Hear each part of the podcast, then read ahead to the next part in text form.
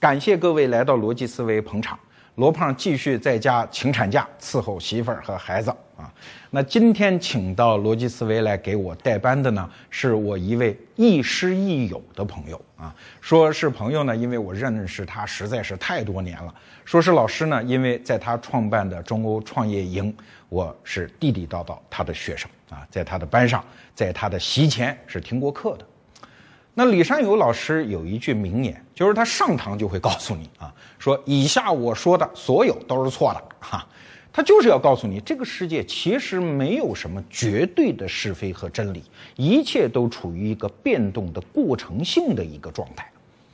当然了，今天把他请来，难道是要让你听他说的那些错误吗？不是，是因为他自己在迭代。我从。中欧创业营毕业之后，他老人家就跑到美国斯坦福大学待了整整一年。他说要闭关修炼，让自己去升级。我估计啊，他来了之后还会告诉大家说：“我说的下面说的都是错的啊。”但是今年的错和去年的错，那是一回事吗？哈哈，完全不是。刻舟求剑使不得啊！那就听听一年后已经闭关修炼升级之后的李善友，他会错在哪儿呢？大家好，我是李善友，非常高兴有机会来替罗胖带一次班儿，来逻辑思维做一次课。那今天给大家讲什么呢？罗胖说：“你给大家讲一讲你在斯坦福闭关一年的收获吧。”我呢很奢侈，真是过了一年很奢侈的日子。从二零一五年的八月份到二零一六年的六月份，一直在斯坦福来学习。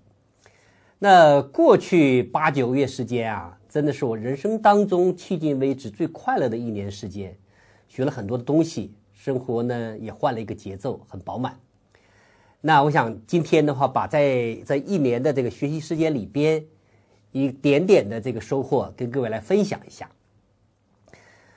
回头来讲一下我为什么要去斯坦福，因为大家知道，过去我一直在研习社在创业讲课，讲的是创业创新这方面的课。每次呢也挺受大家欢迎的，这个这个反评的分数呢也挺高，但是我自己啊讲着讲的是越来越不满意，越来越不满意。对什么不满意呢？我是对讲创业创新这个方式啊不太满意。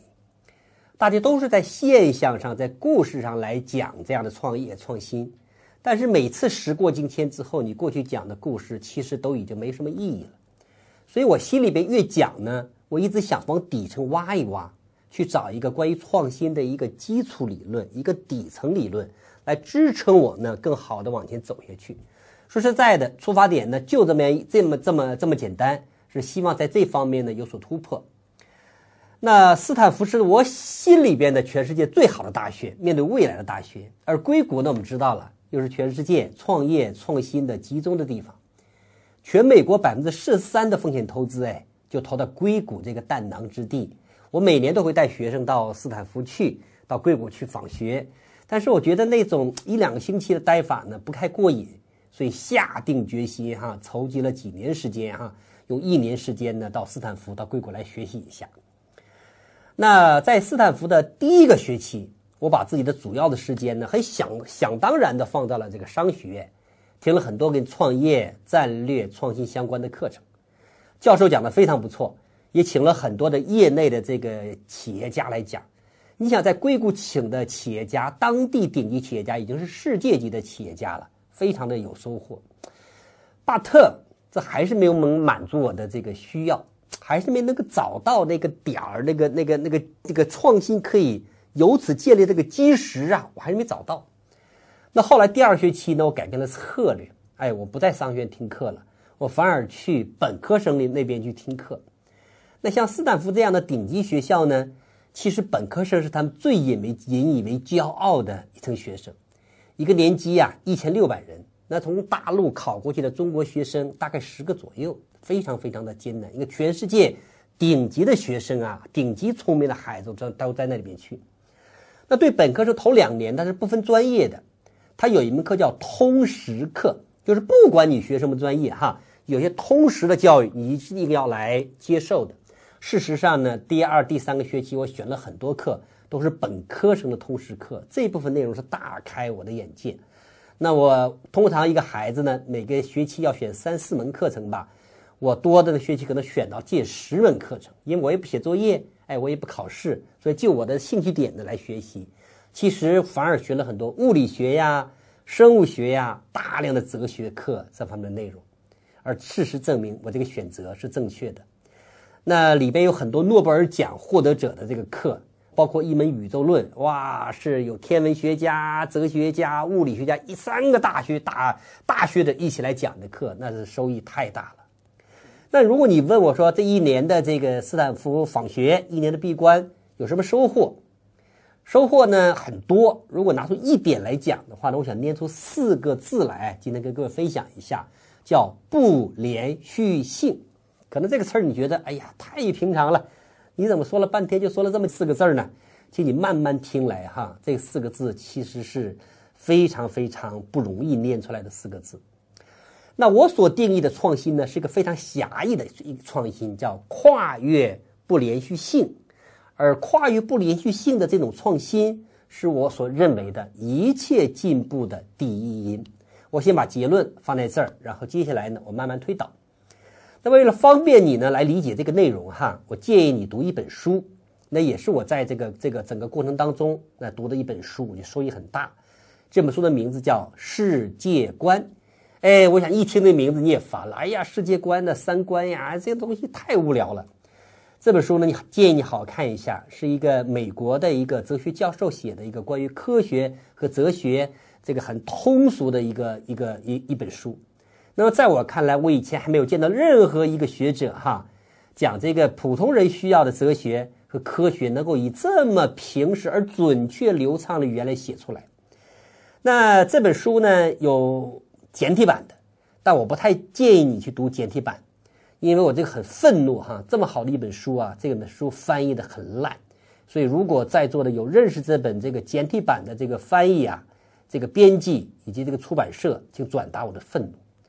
那我向各位，我不得不向各位来介绍一下这个繁体版的这个繁体版的这个这个世界观，台湾人翻译的，翻译的很流畅，很准确。缺点呢，就是繁体字看起来很辛苦，而且呢稍微贵一点。京东上有卖的，啊，这本书也不是我写的，也不是我这个这个出版的，这个这个。出版商和这个这个网站跟我都没有任何关系哈，但的确是一本好书，我建议你来读一下。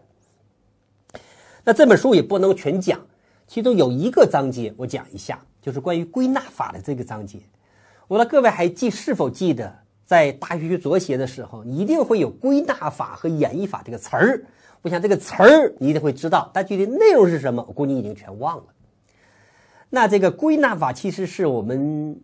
有人类有史以来最基本的归纳法，那有人说我们百分之九十九的日常知识啊，其实来自于归纳法。归纳法总体分类嘞，我们可以说有两种，两个类别，一个是空间性的归纳，比如说，你说，哎，我在亚洲看到的所有的天鹅都是白色的，所以全世界的天鹅都是白色的。你看，这是空间上的归纳法，一个规律在这适应，在别的地方也适应。第二呢，是时间上的归纳法，在过去适应的事情，在将来也适应。那这里边非常典型的一个这个归纳哈，是这样一句话哈，在我们过去的经验里，太阳总是从东方升起，所以将来会继将来太阳会继续从东方升起。各位，你听这句话很有道理吧？我们一直是用这个。基本的逻辑推理来进行日常知识的这个产生，可以说几千年以来，我们的知识建立在这个基础之上。But，这个话里是有重大的逻辑错误的。可惜，一直到一七七零年左右吧，休谟，苏格兰哲学家休谟是第一个发现了归纳法里有重大 bug 的那个人。归纳法的 bug 就是，无论你前边的前提。多么正确，最后的结论都不一定正确。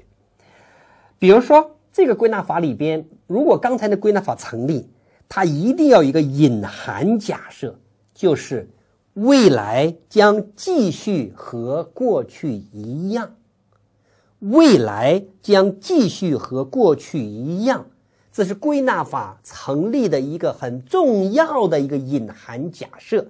我们可以把它叫做连续性假设。离开了这个连续性假设，归纳法不成立。比如说，我们大家学过三段论，我们刚才那个推理呢，其实就缺少这句话。哎，请你来听哈，在我们过去的经验里，太阳总是从东方升起。第一句话，第二句话，未来将继续跟过去一样。第三句话，所以将来太阳会继续从东方升起。你想一想，如果没有第二句这个隐含假设，没有未来将继续跟过去一样，你怎么能把过去的经验推往未来呢？你可能在说，哎，你在说一个很无聊的事情啊，这个绕口令一样的事情啊。其实你好好想一想，这句话真是太重要了。我问你，你凭什么认为未来会继续跟过去一样呢？我不知道你有没有读过《三体》。《三体》第二部《三体》里边，其实整个通篇《三体》里面都是这样一个主题哈。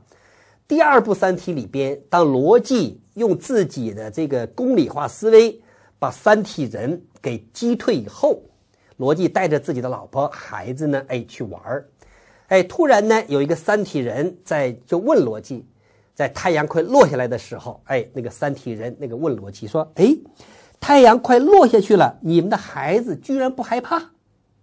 罗辑说：“当然不害怕，他知道明天太阳还会升起来的。是的，在地球上，在过去太阳这么样升起来，你认为未来升起来？可是你知道吗？在三体世界就不是这样的。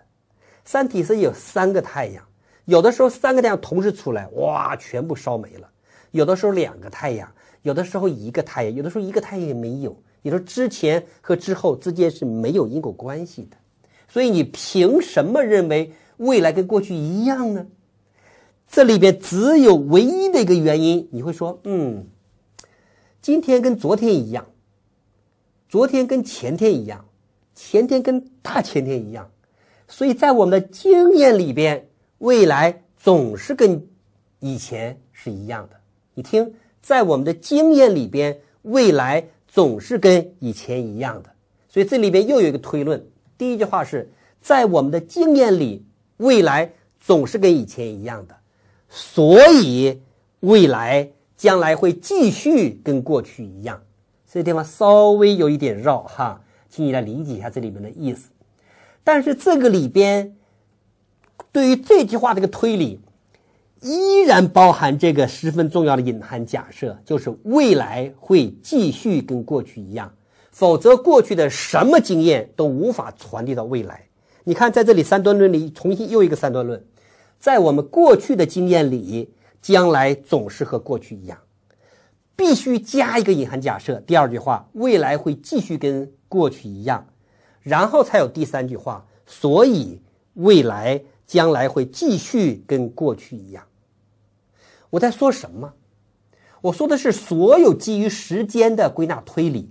你必须建立在一个隐含假设之上，这个隐含假设是一个连续性假设。巴特这个隐含假设是没有办法从逻辑上证明自己的，用逻辑术语叫没有办法 justify 他自己。你看，他是无法证明的，所以连续性不是客观事实，而是人类思维。和生存不得不依赖的一个假设条件而已。我们可以说这是人类思维的一个大坑，甚至可以说这是人类思维的最重要的一个坑。那如果之前所说，人类知识的百分之九十九甚至全部都来自于归纳法推理，而归纳法推理的前提是连续性假设，所以一旦连续性假设是错误的，归纳法将会失效。人类一切知识将会失去根基。我讲到这儿，我不知道你是否能跟得上我的思路哈。那你可能会问我一个问题，单勇教授，那真实的世界到底是连续性的还是非连续性的呢？如果真实的世界本来就是连续性的，那我假设这个世界是连续性的，这不就没问题了吗？你这个问题是杞人忧天的呀，巴特。如果真实的世界，是非连续性的，那么秋末提出这个问题，那真的是天字底下第一大问题。我们甚至可以说，我们在日常生活里边、工作里边所遇到的种种的不愉快、种种的劫难，恰恰就是因为没有度过这样一个大坑啊。这句话听起来很无聊。说实在的，好几年之前我看归纳法就看过这个，我自己也觉得很无聊，我也看不进去。但是恰恰就是休谟的这个归纳法的难题，提醒了谁嘞？提醒了康德。康德早年是一个科学家，他关于星云的形成哈有自己的一个学说的。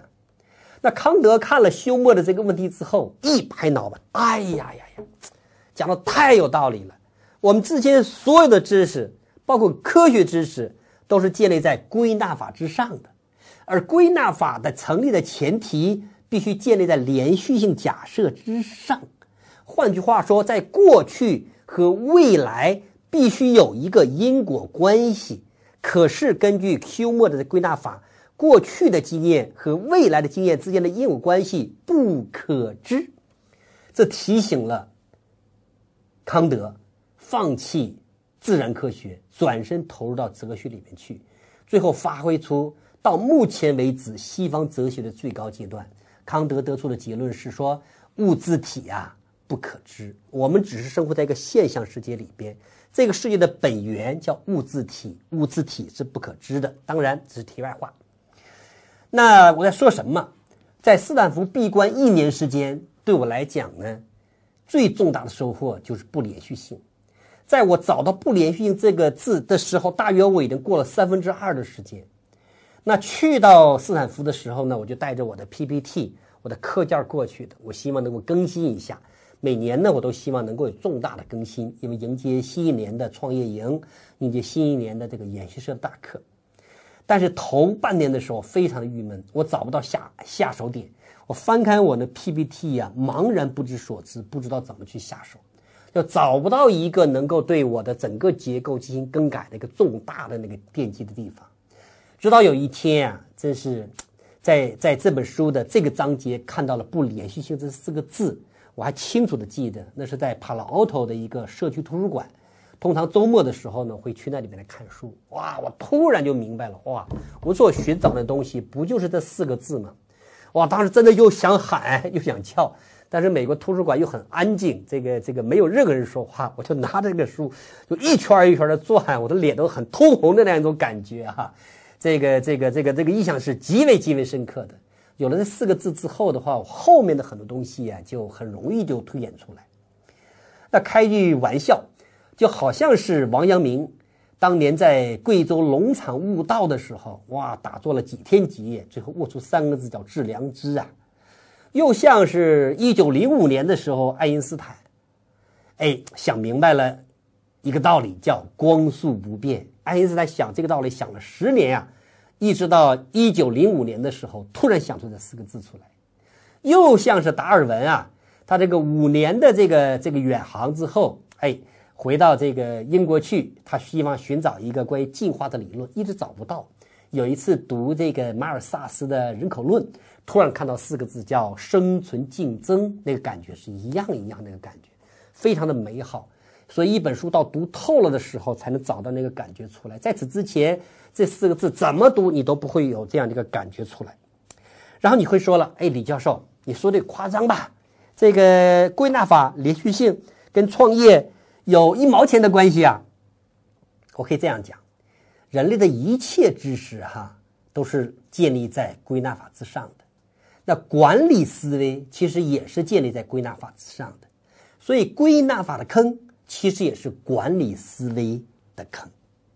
那我举一个例子，我们在管理里边，你做决策或做预测，你最需要的是什么？你通常最凭借的东西是什么？我想你可能会回答我说是经验。我们的确是通过过去的成功经验来预测未来。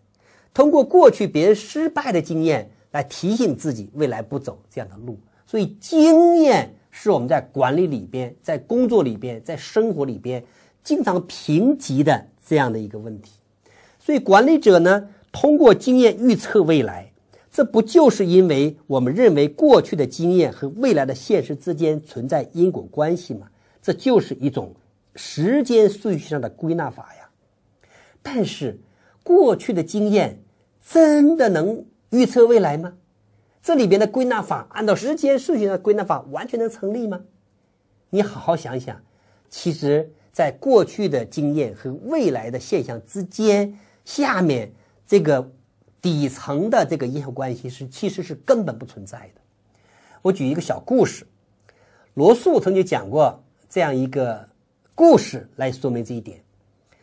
在农场主呢，每天呢拿着鸡食儿哎去喂鸡，哎那鸡呢就想哎每次农场主来这件事情和喂食儿就产生了一个因果关系，哎农场主一来那就是喂食儿，所以鸡就过来的吃食儿了。巴特。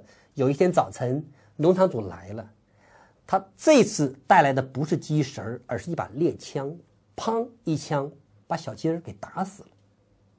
所以，过去的经验和未来的现实之间没有一个明确的连续的因果关系，这是非常非常重要的一点。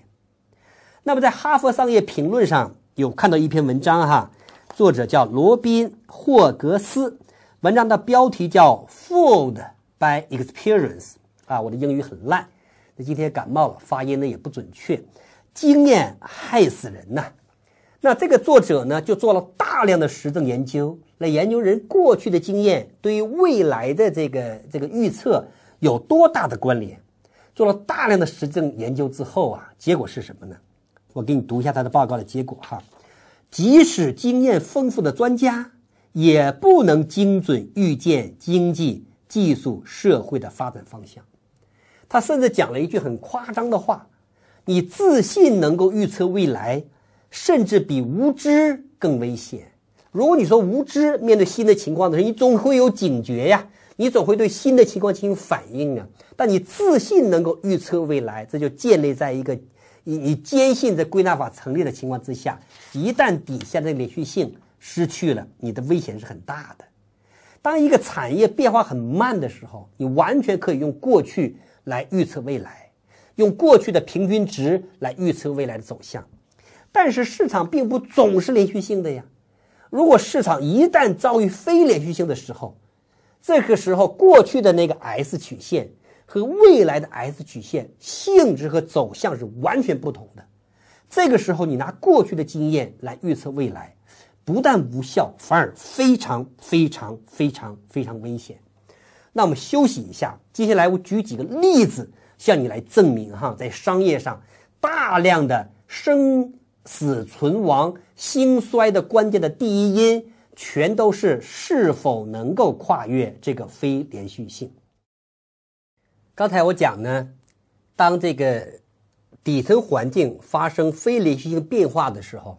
如果你依据过去的经验来进行判断，或者换句话说，你按照连续性的归纳法原则对未来进行预测和判断的时候，就会遭遇很大的这个这个这个灾难。那接下来我想举两个案例跟各位分享一下。这两个案例呢，都是发生在一九八四年。案例的主人公一个是大名鼎鼎的 IBM，另外一个是大名鼎鼎的英特尔。首先，我们来看 IBM 这个案例。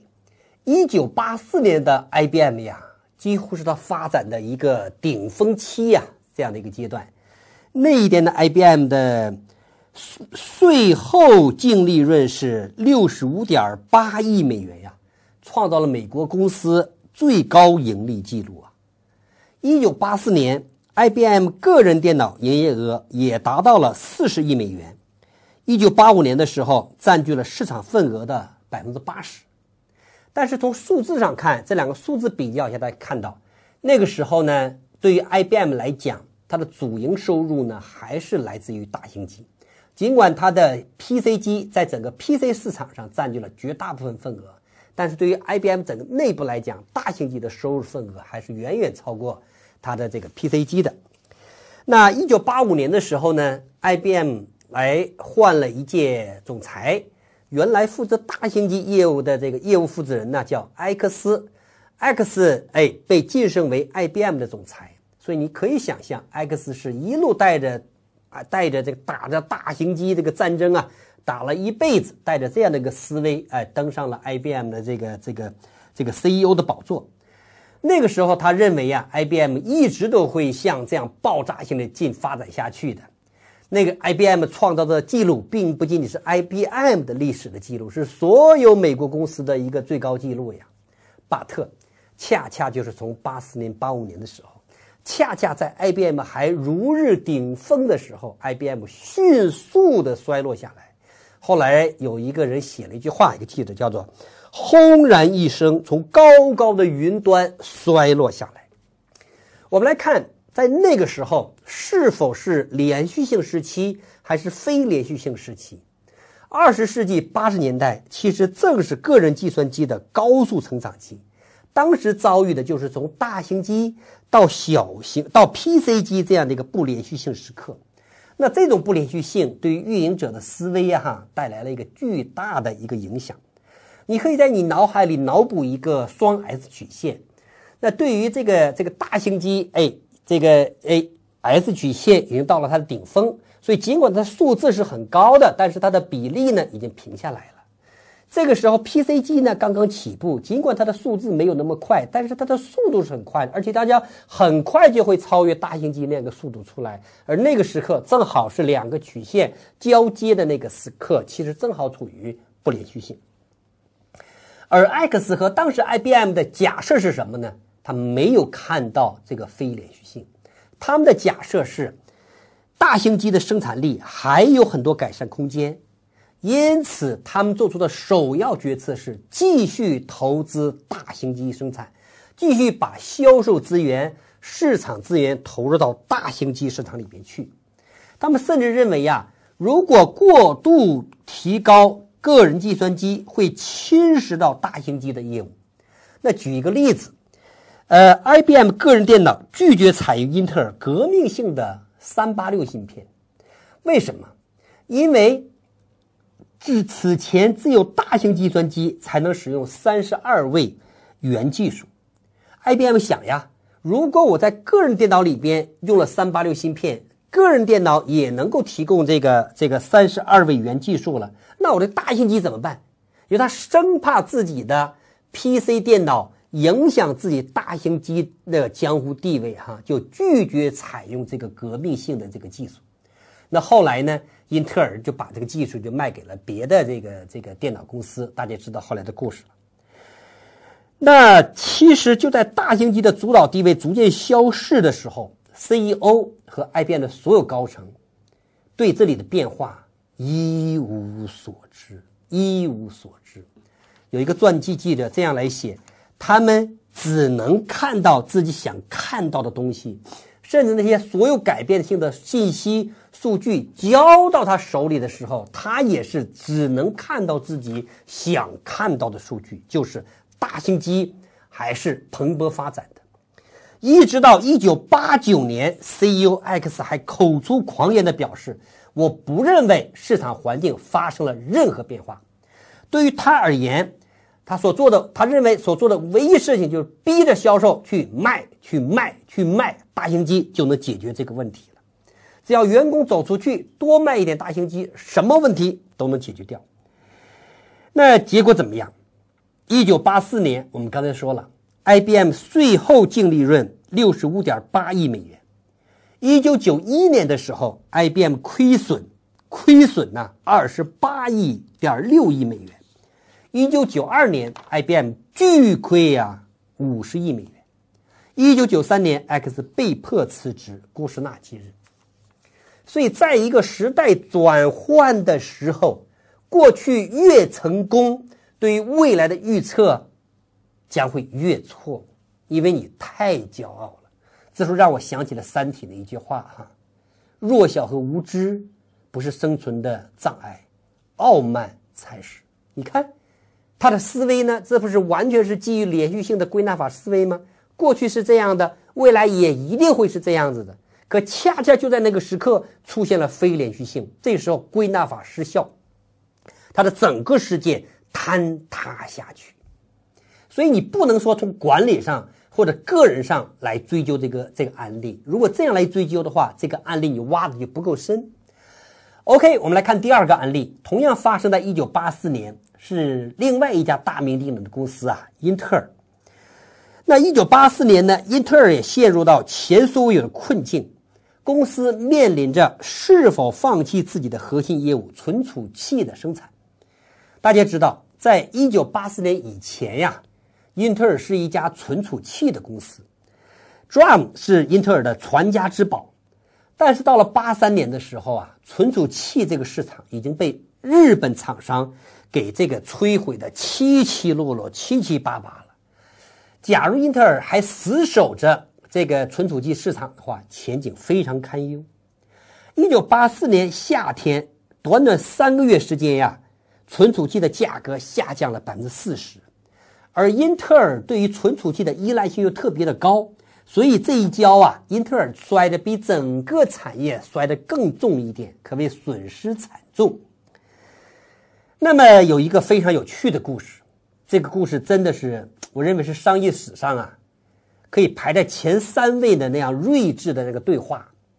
当时英特尔的 CEO 呢是戈登·摩尔，也就是我们说的摩尔定律的那个摩尔，跟总裁安迪·格鲁夫，也就是后来那个著名的那个格鲁夫独处一室，相对无语。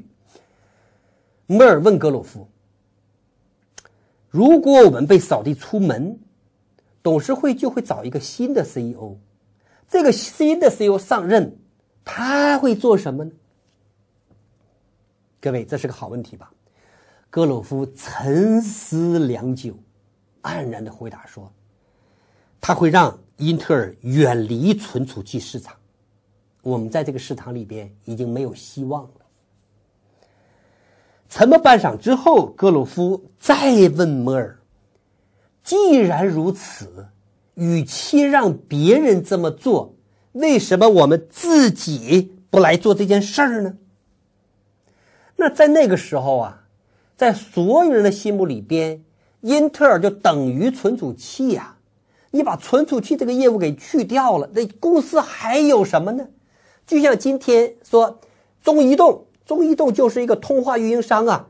你让中移动放弃掉了这个运营商业务，它还有什么呢？这个例子是一样一样的，所以你想想看，这个决策是有多么艰难的一个决定啊！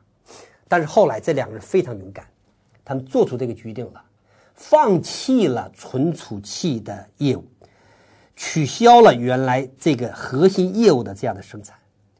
事后人们知道，如果当时没有做这个决定，英特尔今天可能就没有了。同时，英特尔积极顺应当时它已经在内部发生的一个颠覆式创新呀，设计了为 IBM 设计个人计算机的微处理器。不久之后，微处理器的销售便超越了英特尔存储器的最高销售水平。那我们看到，一九七二年到九八年，英特尔的股东总回报率哈，在八四年之后，这个数据涨的是非常非常的迅猛的。那格鲁夫说：“由于我们在微处理器上的成功，到了九二年的时候，我们成了全世界最大的半导体公司。这个时候，人们对谈起英特尔来已经这么说了：英特尔等于这个这个这个微处理器等于 PC 芯片了。那我分析一下这个案例，它面临什么样的不连续时刻呢？它面临的一个转折，就是英特尔从哎存储器业务转折到。”呃，这个这个微处理器业务，但事实上，它所面临的不连续性啊，跟 IBM 所面临的不连续性是一样一样一样的，就是从大型机向 PC 机这个时代的转折。那在这两个案例里边，IBM 没有抓住这个机会，而英特尔抓住了这个机会，令我们不由得令我们反思。当然，你可以说这里边有一些很微妙的地方，比如说1984年。是 IBM 如日东中天的时候，这个时候你越成功的时候，你越看不到底层的变化。而对于爱对于英特尔来讲，当时他逼到绝路了，被你逼到绝路的时候，人们愿意去求变，有这样的一个偶然性。但的的确确，英特尔顺应了这个非连续性，而 IBM 没有看到这个非连续性，是这个案例里边非常重要的一个区别。我们再来分析一下。这个案例里边讲的是什么道理。我们过去呀，我们在人类简史里面有这样一个结论：我们过去经济的之所以如此快速的成长和发展，建立在一个进步论的假设之上。但是这个进步论嘞，并不是沿着直线这个线性进步，而是沿着 S 曲线进步。一九八六年的时候，福斯特有一本书讲的是 S 曲线进步。我觉得这两句话呢是非常重要的。那什么是 S 曲线模型呢？第一句话，任何技术一定会遭遇其发展的局限性。各位，这句话很重。任何技术，任何公司。任何产业、任何领域都会遭遇它发展的极限性，到了 S 点的极限。而当一个技术到 S 点颈线的时候，一定会有另外一个技术啊重新起来取代原来的技术。当新旧 S 曲线互相取代的那个时刻，其实就是技术的不连续性。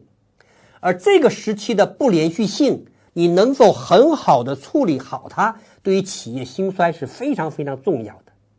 所以我们有两个结论，有两个结论来给各位：第一，技术发展的不连续性是不可避免的；第二，遭遇不连续性是企业兴衰的第一因。我们已经从 IBM 和英特尔这两个案例看到了我以上的结论。讲到这儿呢，我相信你可能不服气，说李教授，你这不也是用归纳法吗？你这两个案例选择出来，这是选择性的偏见呀。好，那其实非连续性只是偶然现象吧？即使遭遇了非连续性，那个影响也未必像你说的这么大吧？或者换句话说，你会说：“哎，李教授，你太夸张了吧？你把非连续性这四个字拿出来，哎，作为你讨论创新的根基，这件事你太夸张了吧？”好，接下来。我们用这个非连续性这个模型，我给你解释一连串的企业上的兴衰史啊。第一个案例，我给各位讲一下诺基亚。诺基亚的兴衰，这个衰败啊，用区区几十亿欧元把自己卖身给微软，很多人来讲这个案例。有的人会说，哎，当时的 CEO 有问题呀。有的人会说管理有问题呀，有时候别别的什么问题？其实你仔细想一想，对于诺基亚而言，诺基亚的衰败不恰恰是从功能机这个曲线到头以后，当智能机的曲线刚刚起来的时候，这个非连续性没有度过去呀。事实上，在二零零七年的时候，对，二零零七年，诺基亚的智能手机呀。已经占据了整个智能手机行业百分之四、百分之五十的市场份额。巴特在诺基亚内部，嗯，智能手机的份额只占全部市场份额的百分之十一，跟我们刚才 IBM 的案例几乎是一样、一样、一样、一样。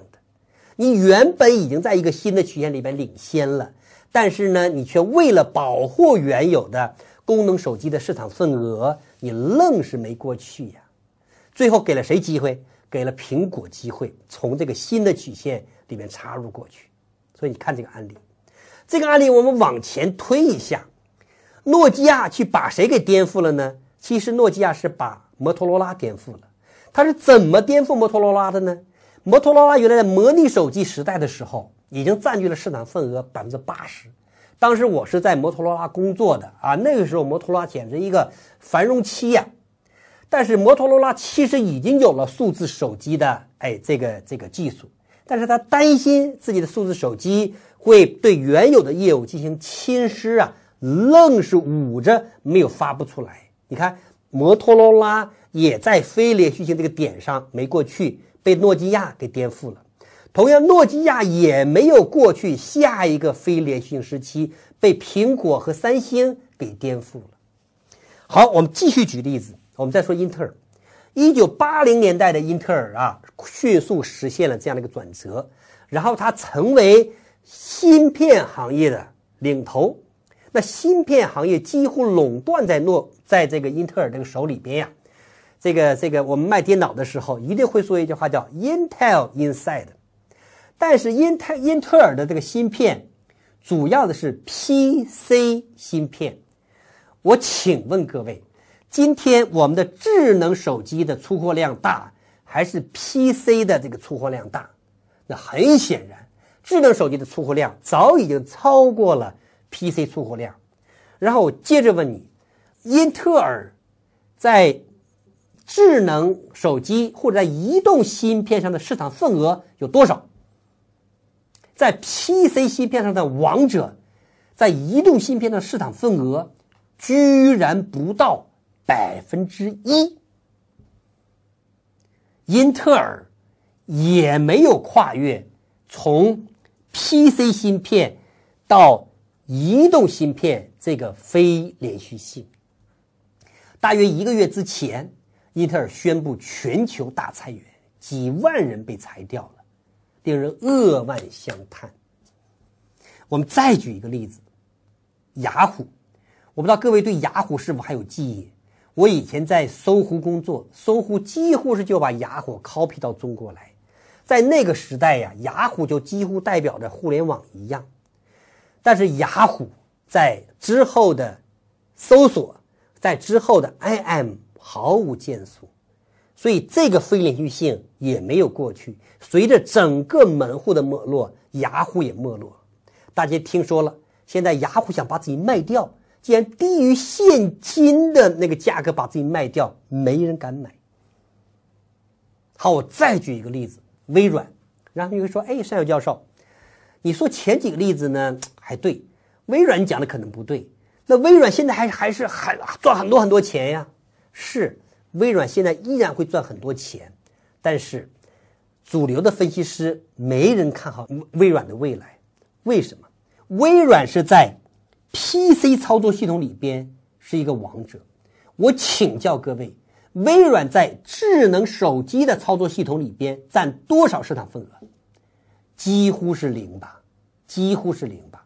如果你认为智能手机和各种智能设备将来是未来，你可以想象一下微软会多么尴尬。尽管宣布微软收购了 LinkedIn，但是我对微软的未来不太抱太大的。这个这个这个希望，好，这几个例子呢是国际上知名的这公司的例子。接下来我再举几个国内公司的例子。大概大概之前，哎，联想发布了业绩之后呢，联想的这个股市啊跌了百分之好几十啊，非常令人扼腕相叹。为什么？我们来想一下，联想已经成为 PC 的全世界的这个冠军了，非常了不起。但是在从 PC 向智能手机这个曲线转移的时候，联想没过去。我请问，这个在在看这个节目的各位朋友，有几个人用联想的手机啊？即使联想收购了摩托罗拉，你现在有谁在用摩托罗拉手机呢？你看联想啊，这三十来年的中国民营企业一个代表性的企业，也是没有跨越这样一个曲线。还有我们说苏宁，苏宁在线下这个门店时代是中国的王者。然后苏宁前几年哎跟这个京东会打仗，哎苏宁会说哎呀我做在线上如果干不过京东，我把苏宁送给你。但你看京东苏宁这几年还讲这样的话吗？苏宁的线上电商业务怎么样？所以整个苏宁在由线下门店这个曲线。向线上电商这个曲线转折的不连续时刻的时候，又遭遇了滑铁卢。我们再举个例子，中移动。所以你看，我说这个是跟体制是没有关系的。中移动过去呢是靠这个数据，靠这个这个我们通话话费来作为主营收入。你打电话，你发短信，你要给这个这个中移动来给收入。但是今天有了有了微信之后，各位你想想看。你想想看，你有多长时间没有发过发过这个短信了？甚至最近你有没有多长时间已经不用这个电话了？即使你想打电话，是不是你在用微信电话？所以你可以想想看，基于这个数据这个业务这个曲线里边呀，中移动没有抓住。中移动目前面临着这个巨大的这个这个非连续性，能否转过去？我对此抱的这个希望并不是很大。我们再说一下百度，百度呢是中国 B A T B A T B A T B A T 里的那个 B 是第一个，但是百度在基于 P C 的搜索这个产品之后，你想一下，百度有没有另外一个产品，尤其是基于移动的产品，把第二个曲线撑起来呢？没有，真的是没有。所以呢，最近这个这个蚂蚁金服。的估值已经超了百度的市值，百度已经从中国 top 三的互联网公司里边被挤出去了。如果你问我未来对它的这个展望，那就看百度能不能寻找到第二个曲线，并且跳跃过去。所以我在说什么？各位，我刚才说的是遭遇不连续性是大公司衰败的第一因。有一本书啊，叫《失速点》，说一个公司。一旦到了它增长的一个失速点，恢复增长引擎的可能性啊，小于百分之十啊。我们刚才举了大量的案例，你可以拿着我这个非连续曲线，这个这个在关键点，你去看你身边那个失败的案例。第二，反之，如果你能跨越非连续性，那也是你基业长青的第一因。所有那些基业长青的公司啊。都是跨越了一个又一个的非连续性才取得的。我们举刚才举过这个例子呢，就是英特尔，对吧？英特尔的例子已经举过了，从存储器到芯片。我们再举这个九十年代的 IBM，从这个硬件到服务跨越的这样的一个案例。好，我们再举苹果。我们说乔布斯乔爷，一九九七年重返苹果，重返苹果之后呢，让他使他使得苹果。从亏损到盈利的那款关键产品，你记得是什么吗？是 iMac，还是 PC 机？但是对于苹果整个的一个巨大的转折点呀，不是 iMac，而是二零零一年的什么产品？iPod，iPod 出来了之后，标志着苹果从电脑公司向音乐产品去转移，那是它第一个非连续曲线的这样跨越。那后来还没有完。所以乔爷这人脑子真的了不起。到了二零零七年的时候，大家都知道了，那是乔爷推出了这个这个 iPhone。iPhone 这个产品出来之后，实际上是对过去 iPod 产品的一个自我自我打击呀。但是乔爷没在乎啊，然后去跨越了这个曲线。到一零年的时候呢，那是什么呀？是 iPad。所以你看乔爷在世的时候。把苹果的股价涨了那么多，变成了这个全世界第一大大科技公司，是跨越了多少个非连续性曲线呀？我们说谷歌，谷歌当然了，我们想起它来，它是基于搜索的。可是谷歌在移动端有没有一个王牌的产品嘞？那你会知道是安卓嘛？我们所有人用的手机里边，百分之八十的人是基于谷歌的安卓操作系统。换句话说，谷歌几乎跟百分之八十的移动互联网时代的人的时间和设备是相连的呀。还有一个很有趣的案例是 Netflix，Netflix 这个案例是非常有趣的。我也在斯坦福的时候听过他的 CEO 来讲课。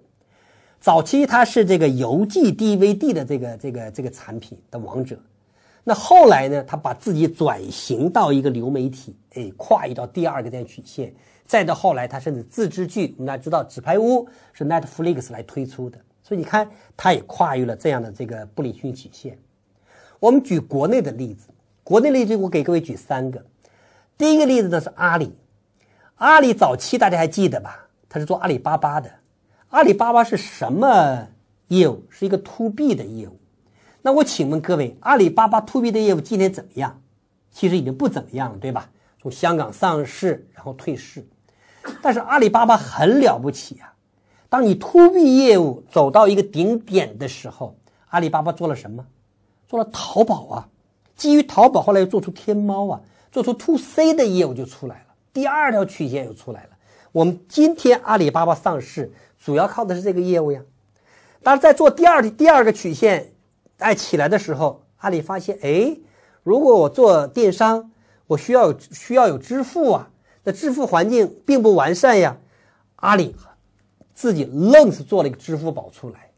那基于支付宝，今天有了蚂蚁金服，蚂蚁金服的估值已经是六百亿美元以上了。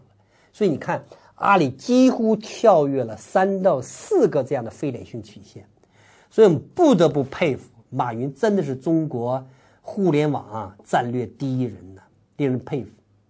那另外一个案例呢，是腾讯。腾讯在 PC 时代，那个基石性的产品大家都知道是 QQ。在移动互联网时代的时候啊，过去所有基于 PC 时代那些 IM 几乎都消亡了，那只有腾讯起来了。为什么？是靠是靠这个这个 QQ 吗？No，我们都知道靠的是微信。微信今天的市场份额几乎百分之八十、百分之九十这样，几乎每一个人都都用微信。所以你看，腾讯成功的跨越了这个非连续性。那你说这跨越很容易吗？非常艰难。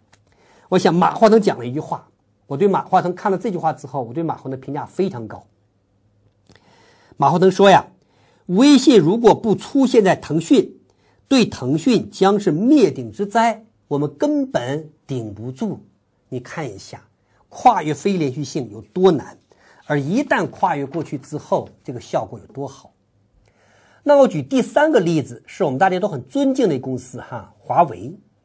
华为呢，从这个这个今年开始，华为的这个这个手机业务、智能手机业务啊，突飞猛进。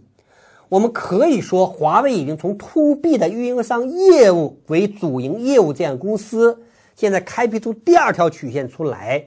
就是针对智能手机这样一个 to C 的一个消费者一个业务，那这条第二条曲线呢，来站立起来了。我曾经写过一篇文章，叫《华为深陷创新者的窘境》。那当时呢，其实是批评。我当时写这篇文章的初衷啊，其实是批评或者或者提醒啊，华为应该重视手机业务。在我写这篇文章的时候。我发现华为并不是很重视移动互联网，并不是很重视重视这个手机业务。但在过去两年时间啊，以余承东为队长的这个华为手机业务的发展是非常非常迅猛的。所以你看，华为也是跳跃了这样的一个非连续曲线。单个企业是这样，市场、行业、区域、国家也是如此。我给各位举举几个例子哈，我们来看一个大的一个图景，比如说硅谷。你问我说：“善友，你为什么这么喜欢硅谷？硅谷真是一个很神奇、很神奇的一个地方。硅谷这个地方啊，整个产业上来讲，它已经经过好几个 S 曲线了。很多别的地方，你有一个主营业务，当这个主营业务衰败的时候，整个的区域就完蛋了。我们最明显大家都知道，东北过去靠煤，很多地方当煤不行了的时候，整个城市都衰落了。我们看硅谷。”硅谷最早期是靠什么呢？大家知道是靠半导体呀。硅谷硅是半导体嘛？硅谷的半导体这个是非带领了整个硅谷腾飞呀。但可是半导体这个产业到了 S 曲线之头的时候，硅谷居然出了另外一个产业群是什么呀？个人电脑啊，太强了。而当个人电脑的产业群到了 S 曲线的头的时候，又有了第三个产业群什么呀？互联网。今天互联网和移动互联网到了头的时候，如果你今天去硅谷，你会发现硅谷又有一波新的产业群出来了，是什么？人工智能和虚拟现实，还有一波就是生命健康曲线。所以硅谷这地方太神奇了，总是一波一波又一波。如果你去硅谷，人们也有抱怨说：“哎呀，房价高啦，成本高了。”但是呢？对于整个硅谷的经济没有产生多么大的这个这个这个影响，你能够承担得起的你就做，承担不起就被就被市场淘汰掉了呀。所以你看硅谷的兴盛也是这样的一个兴盛的方法。好，这是一个成功的一个国家的这个这个创新的例子。我们看一个不是那么成功的哪个呢？日本。日本在六七十八十年代的时候，甚至九十年代初的时候，我们都知道，日本的电子工业呀。那是全世界领先的，那几乎整个要把整个美国给征服和收购回来。但是九十年代末进入到二十一世纪之后，基于数字的这个业务里边，整个日本行业没落了，被韩国企业给超过了。说到今天来，日本还是没有能够跨越这样一个曲线。到于未来来讲呢，也很希望也不是很大。我给你讲个故事。克里斯坦森呢有一个日本学生，哎，在在这个哈佛听克里斯坦森讲颠覆创新。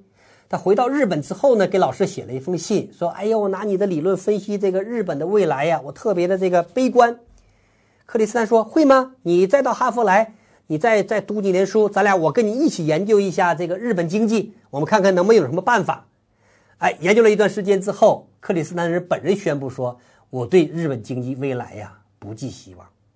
为什么？日本经济也很难跨越过去这样一个 S 曲线。”谈了别人，我们谈咱们自己。中国经济怎么样？中国经济过去三十年蓬勃发展。我们走什么曲线呢？一言以蔽之，我们那个曲线就是全球制造业中心呀。美国的制造业、欧洲的制造业全部转到中国来开厂。哎，这个这个训练这个工人，在中国来制造全球化的东西。我们可以说，我们是基于这样的一个曲线快速腾飞着。今天呢，今天其实，在制造业这个红利我们已经没有了。房价那么贵，工资那么高，我们各种原材料成本如此之贵，你在制造业这个中心，我们已经日渐的被东南亚很多小国家给超过了。然后你问我说：“说山药教授，那你觉得中国经济有没有未来呢？”其实我觉得，本届政府提出了“互联网加”。或者是加互联网这个这个词儿，咱都不用计较哈。我认为这是非常非常英明的一个决策。什么意思？只有寻找另外一个更好的、更高的一个曲线，能够再把它挑起来的时候，整个中国经济如果能够从过去过去来转到一个新的曲线里边来，基于互联网、移动互联网。人工智能跟制造业跟传统行业的结合，重新打开一片天地。如果能过去，我对中国经济充满希望。这个这个这个非常非常的巧哈！我当讲到这段话的时候呢，我还没有看到这个新闻。呃，二零一六年五月十五号，李克强去北京大学考察，哎，就提到了我今天讲到的这个 S 型曲线理论。他说呀，这个经济学里边有一个双 S 曲线，当旧的动能增长乏力的时候，新的动能啊异军突起，就能撑起新的发展起来。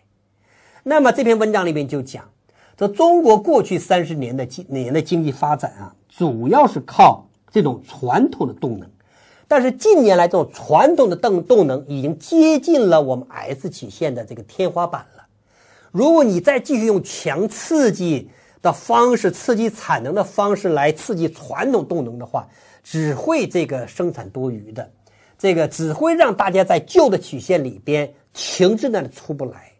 那这篇文章或者说李克强在这里面分析是什么呢？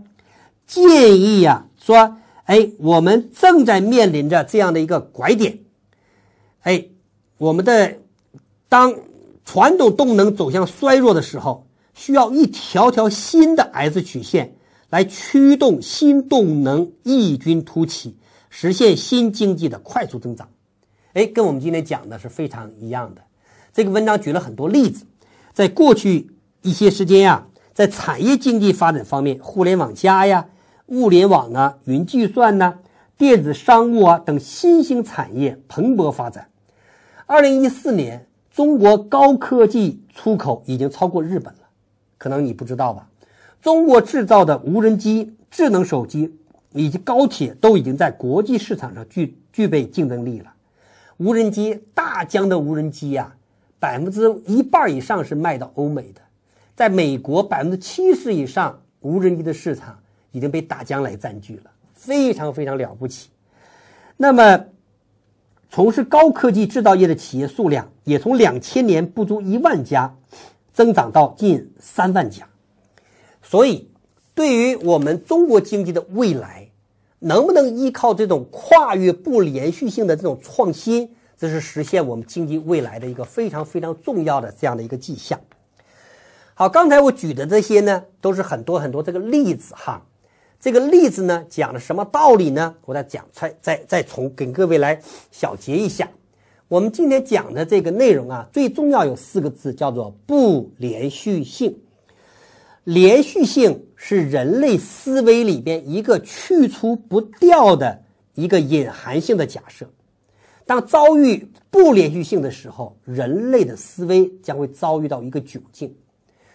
而我所定义的这个创新，就是一个很狭义的跨越非连续性曲线的这样的一个创新。那我认为，这种跨越非连续性曲线的创新是进步的第一因。我认为这就是我所希望寻找的创新的那个基础理论。那至于为什么这个创新啊，这个曲线这么重要？为什么这个曲线之间转折如此之间的艰难？哎，以及如何跳跃到下一个曲线里面去？如果有机会，可以到各位可以到创意营或者到研习社来听我慢慢道来。那今天关于非连续性这个内容呢，向各位介绍完毕。谢谢大家，希望今天的这个演讲对您有所帮助。